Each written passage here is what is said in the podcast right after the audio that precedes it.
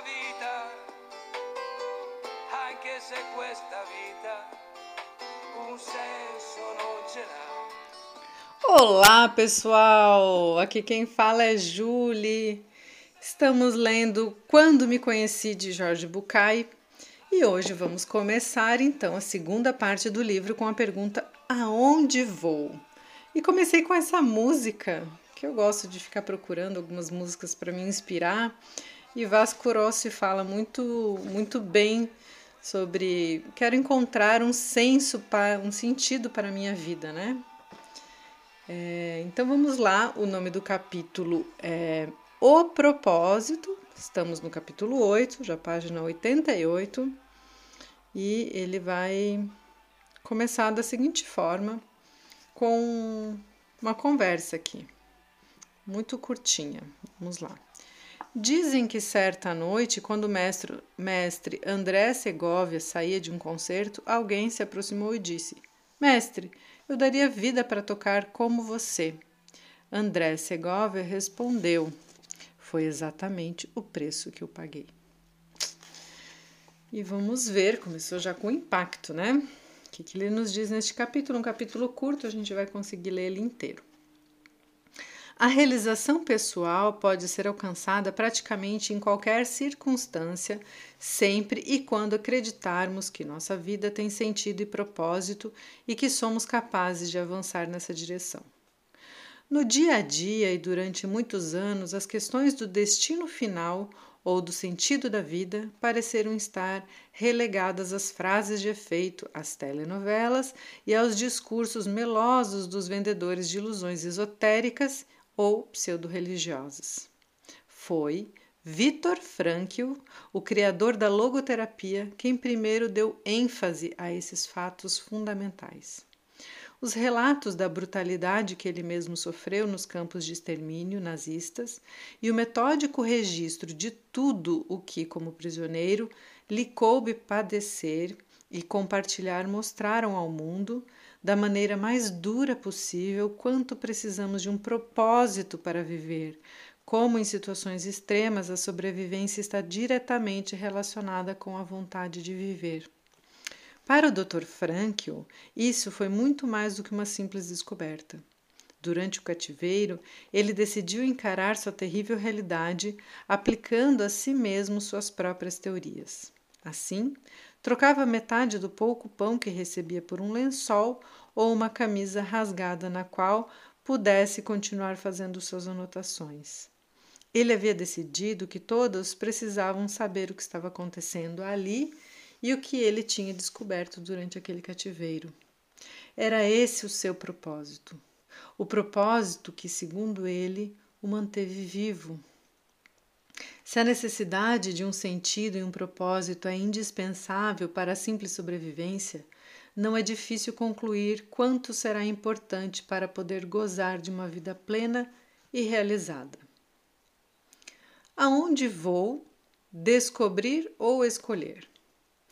Diferentemente de quem sou, essa segunda pergunta não pode ser respondida apenas com o olhar de um espectador neutro que simplesmente permita que a resposta venha à tona e o ilumine.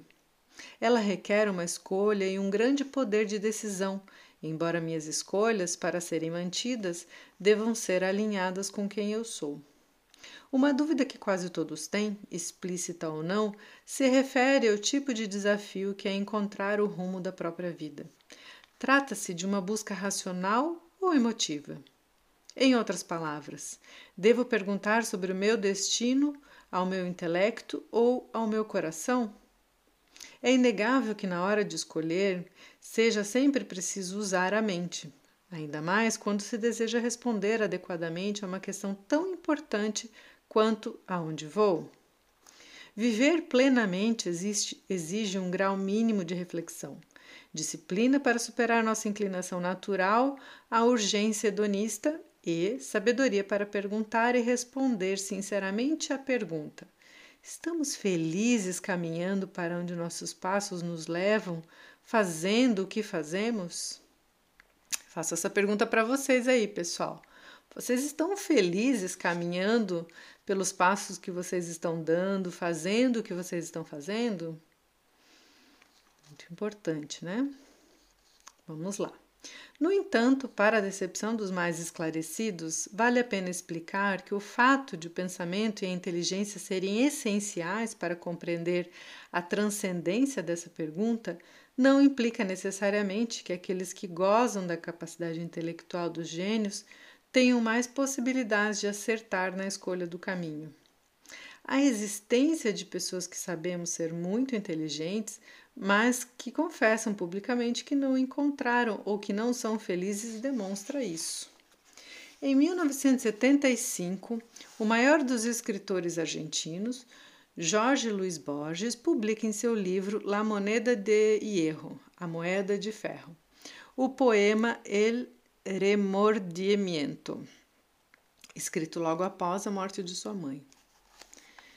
Diz assim: Cometi o pior dos pecados que um homem pode cometer.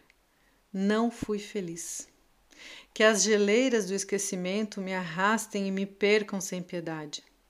Meus pais me engendraram para o jogo arriscado e bonito da vida, para a terra, a água, o ar, o fogo. Decepcionei-os, não fui feliz. Cumprida não foi sua jovem vontade. Minha mente se aplicou às simétricas insistências da arte que entretece ninharias. Legaram-me coragem, não fui valente. Não me abandona, sempre está ao meu lado, a sombra de ter sido um desventurado. E assim ele termina, né, esse capítulo, um capítulo curto, como eu tinha dito, e que faz já uma introdução do que ele vai nos fazer refletir, né? As minhas escolhas, será que elas estão afinadas com o sentido da vida, com o meu propósito? Se perguntem aí. As coisas que vocês estão escolhendo, as coisas que vocês andam fazendo no dia a dia, têm a ver com a essência de vocês, com o propósito de vida de vocês? Está claro o propósito de vida de vocês? O sentido da vida, né? Que o sentido da vida é aquele que nos direciona e é aquele que nos dá significado. E aí ele resgata, quem não conhece o Viktor Frankl, é um psicólogo, vale a pena dar uma procurada, ele criou a logoterapia e ele criou, desenvolveu a sua teoria lá no, no campo, nos campos de, de Auschwitz, justamente no momento extremamente precário de muita dor, e que ele conseguiu, a partir da sua teoria, colocar em prática e conseguiu identificar que o sentido da vida dele era, era passar a sair de lá e levar tudo aquilo que ele estava vivendo para frente. E ele sobreviveu, e aí ele diz né, que ele só conseguiu sobreviver porque o sentido da vida era aquele, né? De tentar encontrar os familiares e, e de trocar um pão, né, como ele relata aqui no, no texto, de trocar um pão por um pedaço de camisa que ele pudesse escrever sobre aquilo que ele estava vivendo, né? Então reflitam aí, né, entre os botões de vocês, qual que é o sentido da vida, o que, que vocês têm pensado, ou se não pensaram, pense um pouquinho, né? Que que, quais os sonhos que vocês tinham, os sonhos que vocês têm, e será que vocês estão fazendo de acordo com esses sonhos? Estão, estão organizando o fazer, os comportamentos, as decisões de vocês a partir desses sonhos?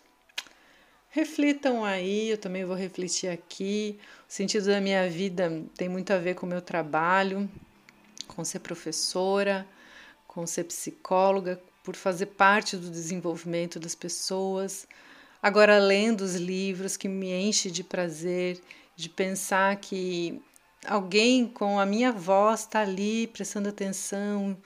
Talvez não teria lido esse livro se não fosse por mim.